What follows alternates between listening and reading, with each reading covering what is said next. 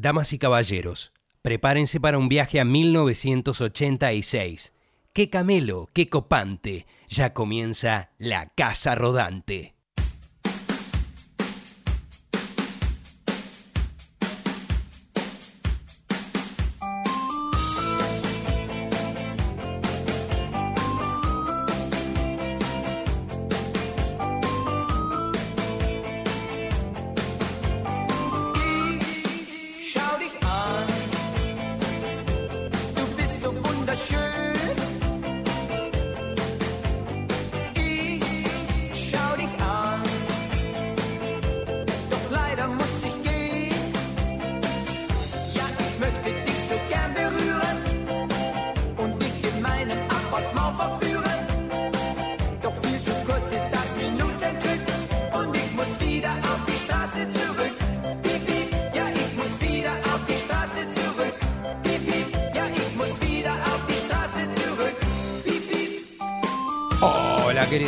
¿Cómo les va? Bienvenidos a la Casa Rodante. Hoy, como todos los jueves, hoy un jueves de 1986. ¿Qué te trae el especial 80s de la Casa Rodante? Primero voy a compartirlo en las redes de la misma. Sí, la Casa Rodante está en Instagram a través de Frankie Langdon, que soy yo, y que también es el nombre de esta. Mirá qué lindo lo que pusieron. Iron Maiden en los 80, una foto de la época de Power Slave. Este es un póster que todavía está en la casa de mis viejos. Le estoy mostrando a la gente acá. Es Eddie, eh, con vendas, cu- cual si estuviera momificado, rompiendo unos... No es Eddie Babenco, tengo un póster de Eddie Babenco, pero no tiene vendas así, está desnudo. Había salido una revista de finales de los 90. Esto, en cambio, es un póster que todavía, ¿no? Si vas a casa de mis viejos, está colgado ahí. Eh, Iron Maiden, ¿lo viviste? ¿Te agarró tarde? No habías nacido cuando salieron sus discos, pero te gusta mucho por un tío del metal que se fue quedando medio dolape acá arriba, pero nunca abandonó la chaqueta de cuero. Había un chiste muy feo que no se puede contar en radio en esta época de la campera de cuero. pues, ahora se los cuento fuera del aire. Es, es fuerte. Bueno, ah, vos lo sabés. Ay, se ríe, porque ¿sabés qué? Aunque vos no lo sepas, Sebastián Vera, vos que estás produciendo y coordinando esta noche de éxitos, aunque vos no lo sepas, el metal te está esperando, weocho. A vos el- la milonga no sé, pero el metal te espera. ¿Sí? Cuando dejes todo este boludo del trap y de las cosas, los ruiditos, vas a. El metal te va a estar esperando Dickinson, Harris, Harrison, es el guitarrista de los Beatles, pero Steve Harris, el bajista y líder. Hoy vamos a hablar mucho de Steve Harris, vamos a hablar de Dave Murray, vamos a hablar de Adrian Smith, vamos a hablar, este, no tanto este, de Janine Hertz, que entró sobre finales de los 80, pero sí de esta banda que en los 80, creo yo, alcanzó su punto máximo, o ponele que a principios de los 90 o no. Te digo más, tal vez siga dándolo todo y llegando a su punto máximo permanentemente. Pues es una banda tan grande, ¿viste esos solistas o bandas también que hicieron todo bien? Después tenés esos ladris que vienen a hacer un teatro y ponen de fondo un VHS jugando al tenis en el 91, que me ha pasado de ver eso. Pero cuando la banda es como Durán Durán, que en vez de especular con, mirá qué lindos y qué bien nos vestíamos cuando teníamos 25 años, sigue tratando de estar a la vanguardia, sigue tratando de ser moderno, sigue, y los tipos ya están grandes, tienen 60. Bueno, Rolling Stones siguen tocando, siguen girando. Bueno, lo mismo Maiden. Maiden es una banda que es un ejemplo para el resto de las bandas. Rata un poco también. Y hablando de Rata, algo de acá va a sonar. Porque, porque sí, porque el idioma, porque Nacional Rock, porque 93.7 y alguna canción en castellano en un especial de Iron Maiden tenés que, tenés que escuchar. Corresponde. En un ratito va a sonar Riff con el tema 2 del disco 2 de ellos. Días buenos y malos desde Macadam 3210. Pero antes, el tema 1 del disco 1 de Iron Maiden se llama Prowler.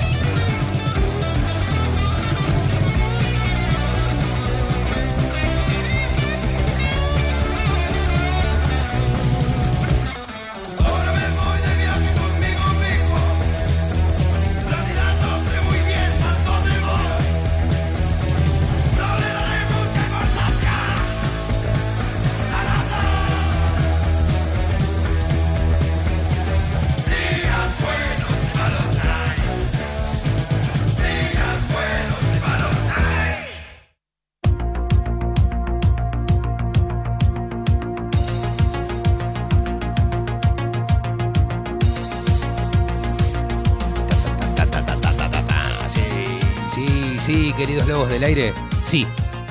Hoy se merecen un poco de metal. Para toda la gente del metal, el público del metal, que gente tan agradecida, tan, tan fiel.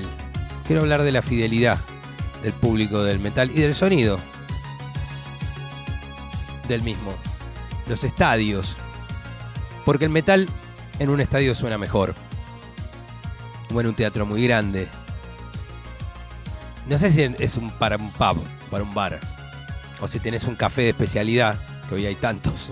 Estoy hablándole a la gente del 2023 por momentos. Miguel Gauna, Mike está en el control.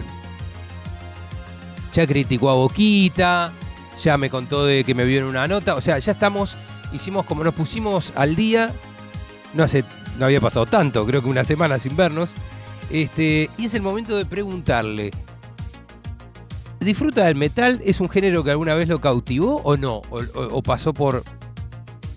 Eso explica que haya tenido pelo largo tanto tiempo, incluso que lo tenga hasta el día de hoy. ¿O no? El señor que... No, pero vos no, no tenés esas entradas. Tenés más salidas que entradas.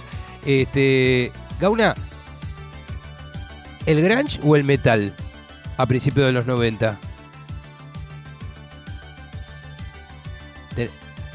Tenés más pinta de grunge que de metal. Pero bueno, Maiden, y sobre todo en este país, ha sido venerado. Es un honor hacer este programa después de tanto tiempo. Y prepárense que dentro de poco lo vamos a hacer con Miki Luzardi en un random, que le vamos a dedicar seguramente a los grandes éxitos de toda la carrera de Maiden, escuchándolos a la random. 40 temas en menos de una hora.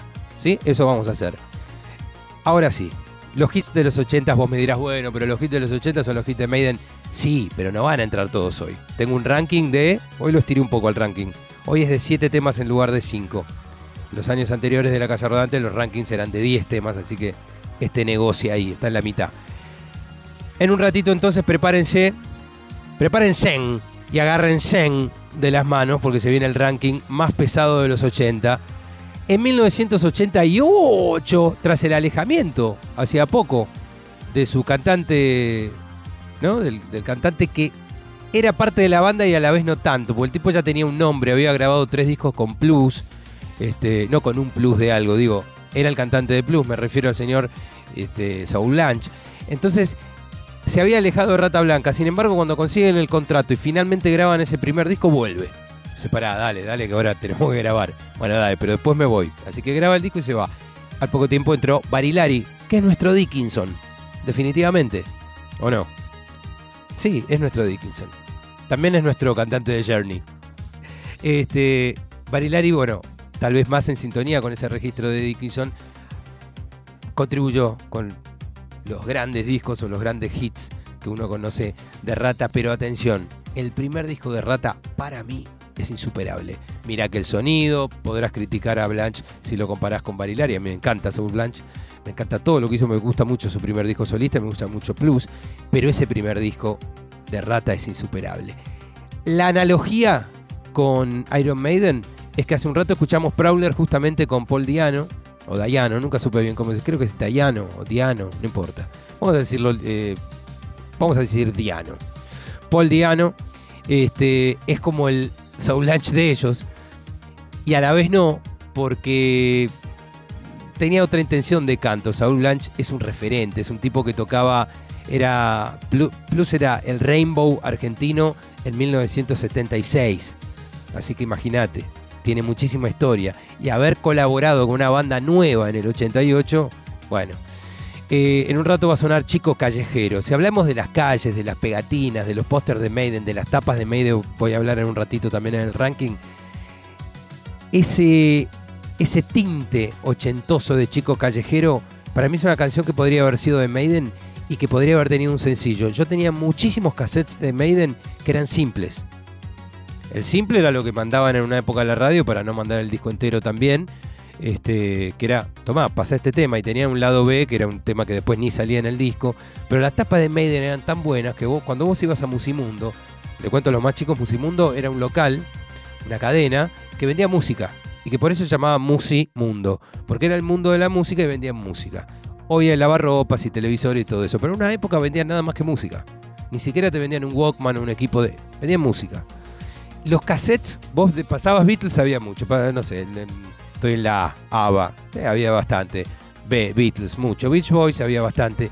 Cuando llegabas a la ida de Iron Maiden había una barbaridad, porque estaban todos los cassettes simples. Women in Universe, Sanctuary, Purgatory, pa, pa, pa, pa, pasaba Stranger in a Strangerland, Somewhere in em, The Clairvoyant, todo, Can I Play With Madness, y decías, no es la tapa de un disco, pero es la tapa de un simple, está tan buena que me lo compro. ¿Para qué? Para escuchar dos temas, pero no importa.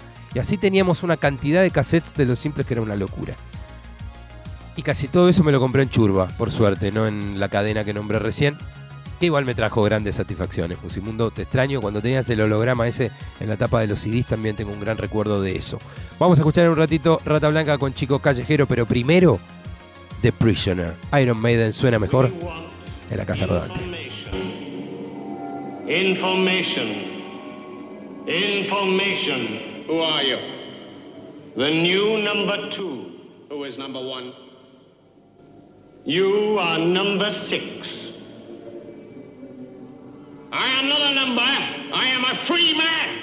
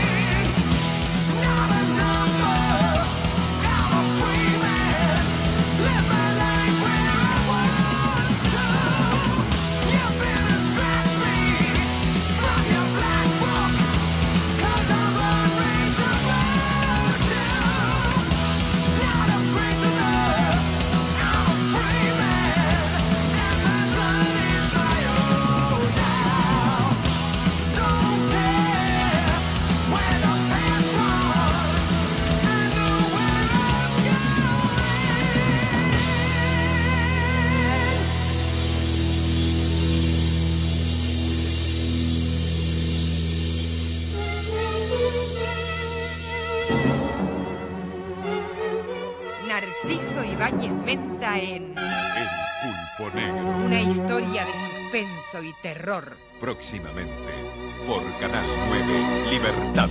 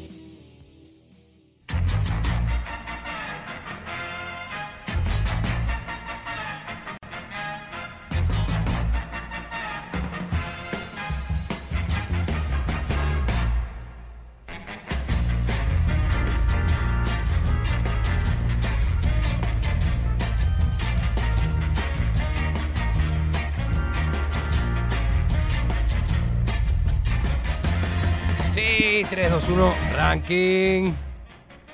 Llegó el momento que nadie esperaba. Sí, vamos a rankear canciones de Iron Maiden de los 80. Sin embargo, es más un ranking de discos que de canciones.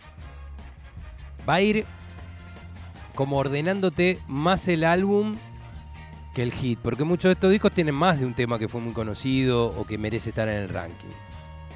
Así que sepan que corre para las dos cosas. A ver.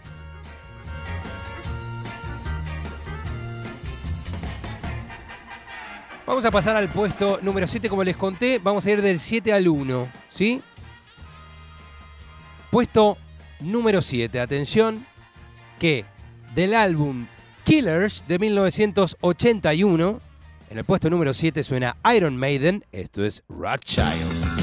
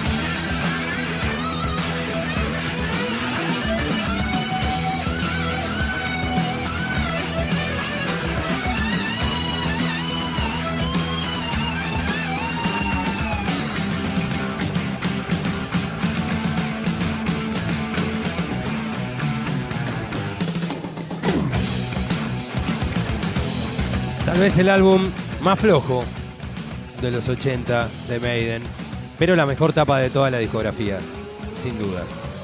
Por lo menos así lo ve la casa rodante. Que te guste o no, controla este ranking. Menciono el asunto del arte porque es la primera vez que Eddie tiene cara de Eddie. Para el que no lo sabe, aclaramos. Eddie the Head o Edward the Head, que sería Eduardo la Cabeza, es el demonio sádico ilustrado por Derek Riggs, presente en todos los álbumes de la banda. ¿Mm? Killers o Asesinos fue el primer disco con Adrian Smith en la guitarra y el último con el cantante Paul Diano, a quien echaron en octubre de ese mismo año, 1981, por exceso de alcohol y drogas. Paul Diano, o Paul Delano también le podrían llegar a decir sus compañeros. Este, y viste cómo era Steve Harris, se sabe, un hombre muy estricto, muy ordenado. Sí, señor Harris. Sí, mi comandante. No, nadie quiere joder con Harris. Dato. Este fue el primer disco producido por Martin Birch. Es decir, el primero de 12 consecutivos. Hasta Fear of the Dark, que entre nosotros es el gran disco, último gran disco de Maiden, por lo menos para mí. Pero bueno, no me corresponde hablar de los 90 ni nada de eso, ¿no? En este programa no. Los códigos. Vamos al puesto número 6. Atención. Del álbum Power Slave de 1984. Mientras termina este tema Rothschild, Iron Maiden, esto es Aces High.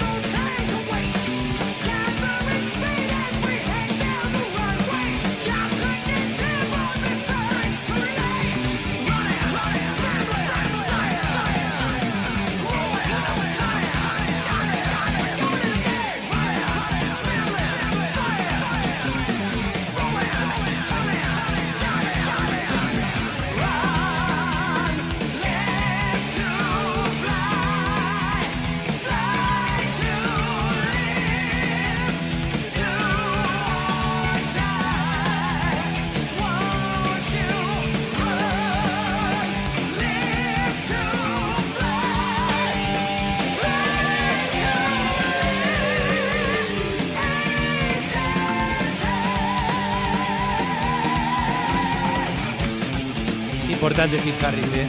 Más allá de que de- del bajo, de algo que él también inventó, toca con el pie ahí puesto en el, en el monitor, con esa muñequera de tenis, ese movimiento que hace y siempre cantando los temas. Porque muchas letras fueron, ¿no? Como fue un letrista mucho tiempo y muy compositor. El líder de la banda es el bajista en este caso. Algo que no se dio en muchas otras bandas de este género. Recién escuchamos a Rata Blanca, bueno, definitivamente no. Acá los guitarristas siempre, sí señor, sí. Yes sir, sir, yes sir. Estamos escuchando entonces en el puesto número 6 un temón. Muchos estarán indignados, ¿no? Porque para el fan este es el gran disco de la doncella de hierro. Fue el primer disco, Power Slave, en conservar la formación de su disco anterior. Y algo que se iba a mantener todavía por dos discos más, ahora que hago la cuenta. Incluía cortes de difusión importantísimos como Two Minutes to Midnight y el tema en cuestión. Y además tenía joyas, insisto, como para fans, Rhyme of the Ancient Mariner y el track que da nombre al álbum, Power Slave. La gira de Power Slave, World Slavery Tour, fue un rotundo éxito y en consecuencia dio lugar a su primer disco en vivo oficial, porque había uno live en no sé, Donington o que algo con Paul de Llano y también los unos tapes del 79 también en vivo, unos demos. Este es el primer disco en vivo oficial, ¿sí? Llamado Live After Death, justamente del año siguiente, de 1985. No entra en el ranking de hoy, estamos con discos de estudio, por eso 7. Este estribillo, ¿no? No, no, no puedo, no puedo pedir el siguiente tema. Vamos a escuchar el estribillo.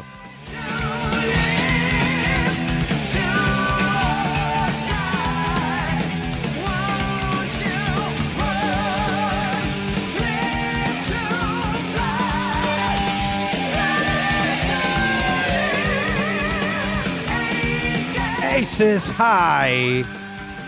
Puesto número 6. Bueno, atención, puesto número 5 del álbum Peace of Mind. Que atrás lo puse, ¿eh? Que atrás lo puse. Que atrás lo puse es la frase así se llamaba una película de hielo de 1983. Justamente salió el mismo año. Que atrás lo puse. Pero esa es una película condicionada que no va al caso. Álbum Peace of Mind. Año, insisto, 1983. Y el tema en cuestión, cuando terminen estos baterismos, se llama El Soldado, The Trooper.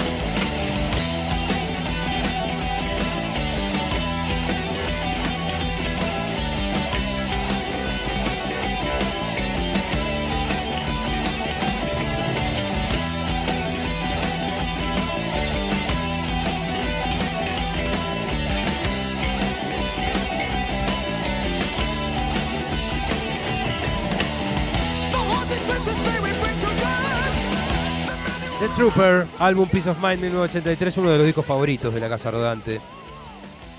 El primero con el baterista Nico McBride, que reemplazó al querido Cliff Burr. Lo querían a Cliff Burr ¿eh? y hablaron siempre muy bien de él.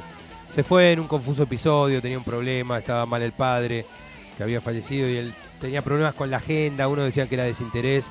Después creo que Dickinson dijo en un libro, no, en realidad se peleó a muerte con Steve Harris y no hubo vuelta atrás. Sí, señor, sí.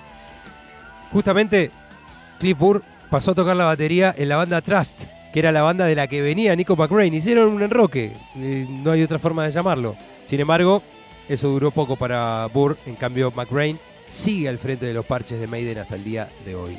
Volviendo a Peace of Mind fue un gran disco, lleno de temones como Flight of the Icarus, Where Eagles Dare, que quiere decir donde las águilas se atreven, donde las águilas se atreven, una película de guerra de finales de los 60, como una canción también de ataque. Después vamos a hablar de las coincidencias de nombres de canciones de ataque de Maiden. Morite con las botas puestas, decía el disco. Yo lo tengo en cassette y esto lo tengo en castellano. Die with your boots on, morite con las botas puestas también, es una referencia a una película. Y claro está El Soldado, que pasó recién por el puesto número 5. Puesto número 4, puesto número 4 del ranking, lo mejor de Iron Maiden en la década del 80. Puedo jugar con la locura. Can I play with madness?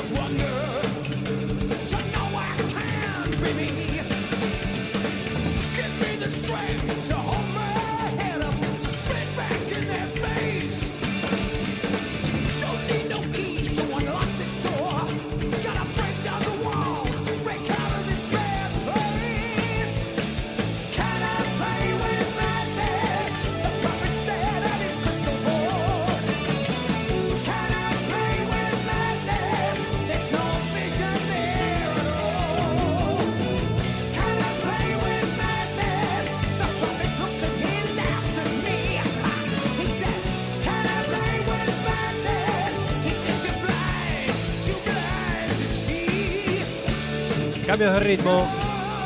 Un hit. Radial. Me quedé, ¿sabes qué? Entre otras muchas. Entre otros muchos experimentos de productor que de haber tenido poder, talento y todo eso podría haber hecho y logrado. Me quedé con ganas de una versión de Cindy Lauper de este tema. Cindy Lauper cantando Can I Play With Madness. ¿Qué me contás?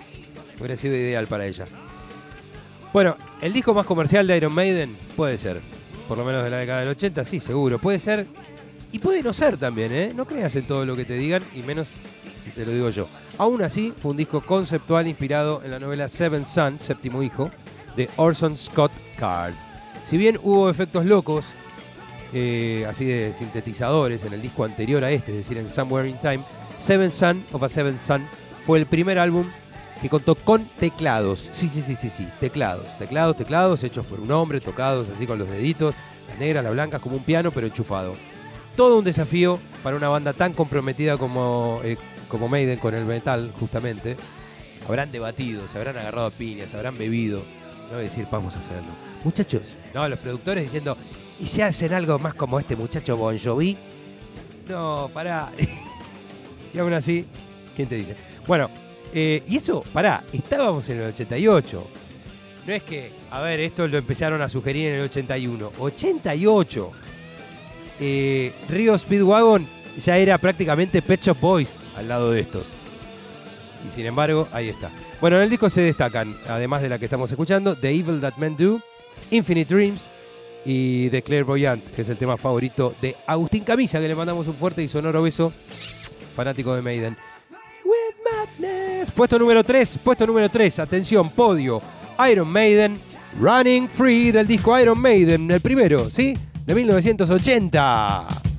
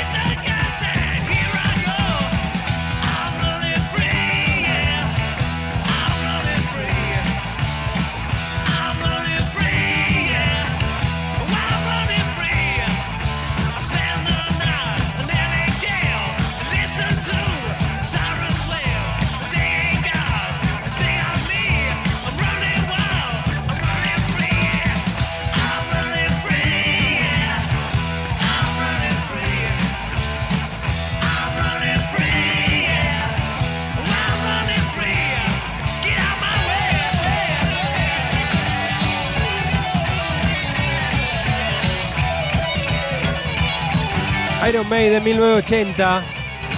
El primer álbum de Maiden. Tal vez no sea un gran álbum de Maiden, pero sí es un gran álbum en general, si fuera de cualquier otra banda. Es decir, no suenan a lo que serían años después, pero casi todos los temas del disco son buenos, a diferencia, no sé, de Killers, para mí. Para mí, igual Killers está lleno de buenos temas también. Pero este es un disco muy parejo, del cual varios temas podrían seguir tocándose en vivo, muchos de hecho se siguen tocando, qué sé yo. Muchos se podrían incorporar en cualquier lista, Prowler, Remember Tomorrow, Phantom of the Opera, Charlotte Harlot, Temón, y la canción que no solo da nombre a este disco, sino a la banda. Es decir, en este primer disco hay un tema llamado Iron Maiden. Iron Maiden's gonna catch you, te va a alcanzar y te alcanzó nomás en este ranking. Claro, la voz de Paul Dayano es más del punk que del metal. Y poco tiene que ver con el color que le aportó desde 1982 Bruce Dickinson. Uno de los himnos de Maiden, no obstante, estuvo incluido en este trabajo debut y es justamente Running Free, corriendo libre, que esta noche se llevó el bronce. Puesto número 2, Iron Maiden desde el disco The Number of the Beast de 1982. Esto se llama Run to the Hills.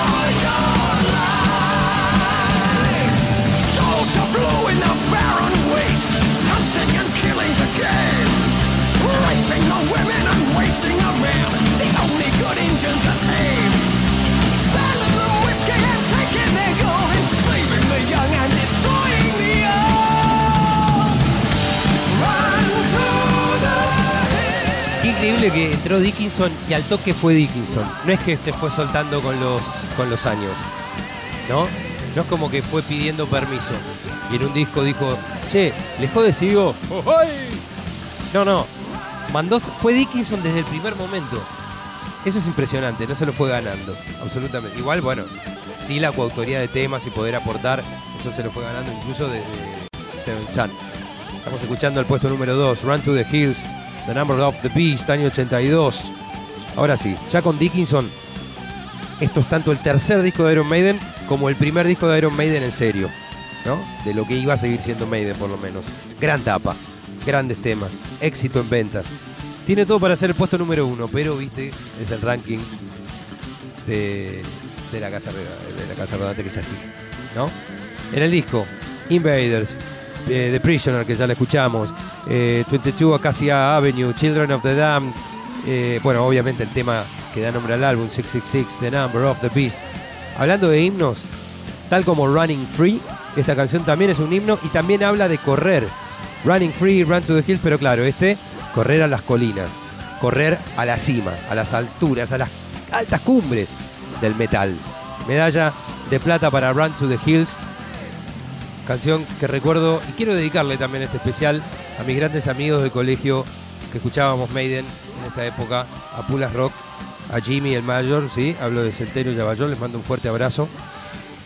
Qué remeras tenía, qué remeras teníamos. Yo tengo fotos en el segundo o tercer año del secundario con remeras de Maiden que ojalá hubiera guardado, ¿no? Pero desaparecieron, de finitas, es como que un día las tenía puestas. Estás en cuero, ¿no? Pero yo tenía una remera de Maiden, desapareció.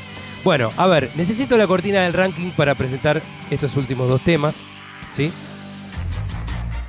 En un ratito llega un gran plan con Tapa, Marianita y el Tucu. Y ahí ya nos vemos el lunes, ya sabes cómo es esto, feliz todo. Feliz fin de semana, feliz viernes, buen fin de semana y lo que vos quieras. A ver, eh, el jueves 80 de la Casa Rodante hoy cierra con el primer puesto. Eh, no voy a dar tantas explicaciones. Cuando este tema termine, el que va a sonar, encima va a sonar una canción que se llama igual a un tema de este mismo disco de Maiden. Va a sonar Ataque con El cielo puede esperar. Heaven Can Wait era uno de los puntos más altos de Somewhere in Time. Aunque aquí lo conocimos como A tiempo en algún lugar, en vez de en algún lugar del tiempo, ¿no? 1986, de nuevo, lo tengo en cassette, lo compré en Churba, donde también me compré muchas remeras. En la Bond Street, en Churba, se vendían muchas remeras de Maiden.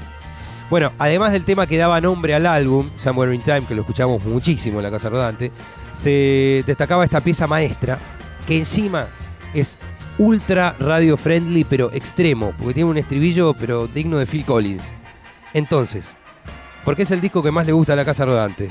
Porque es del 86 y porque este cassette lo gasté, sobran motivos, sobran palabras, falta música, me callo y arranca la bestia con Wasted Years. Chau.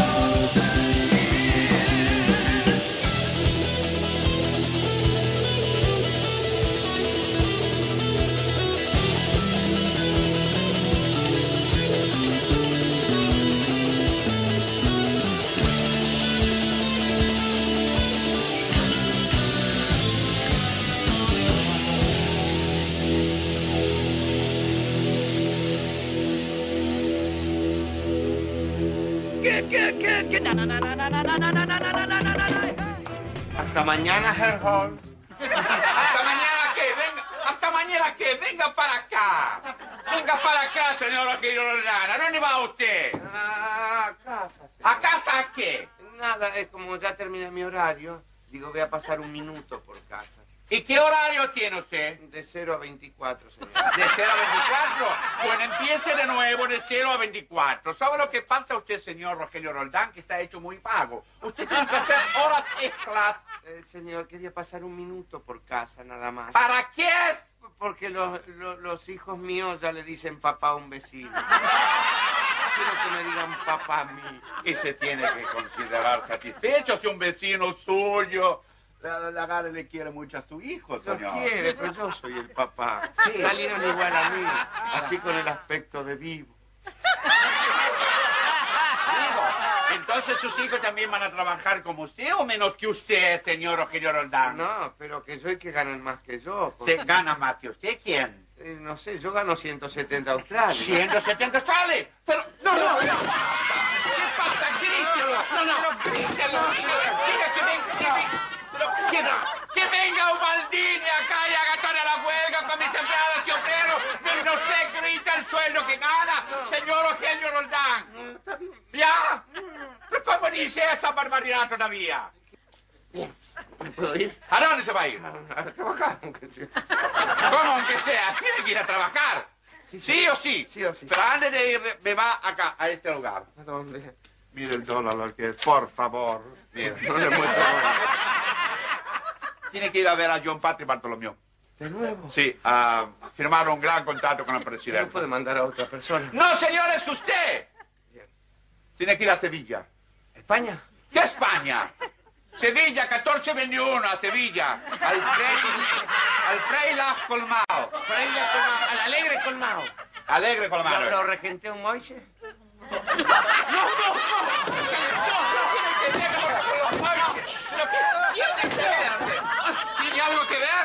El Frei las colmado. Tengo amigos. Bueno, basta. Amigo, y basta. Acá tiene el contrato. Y no me venga con el contrato sin firmar, no me haga emplear métodos que no quiero emplear. Sí, señor. ¿Me entiende? No me venga con el contrato sin firmar.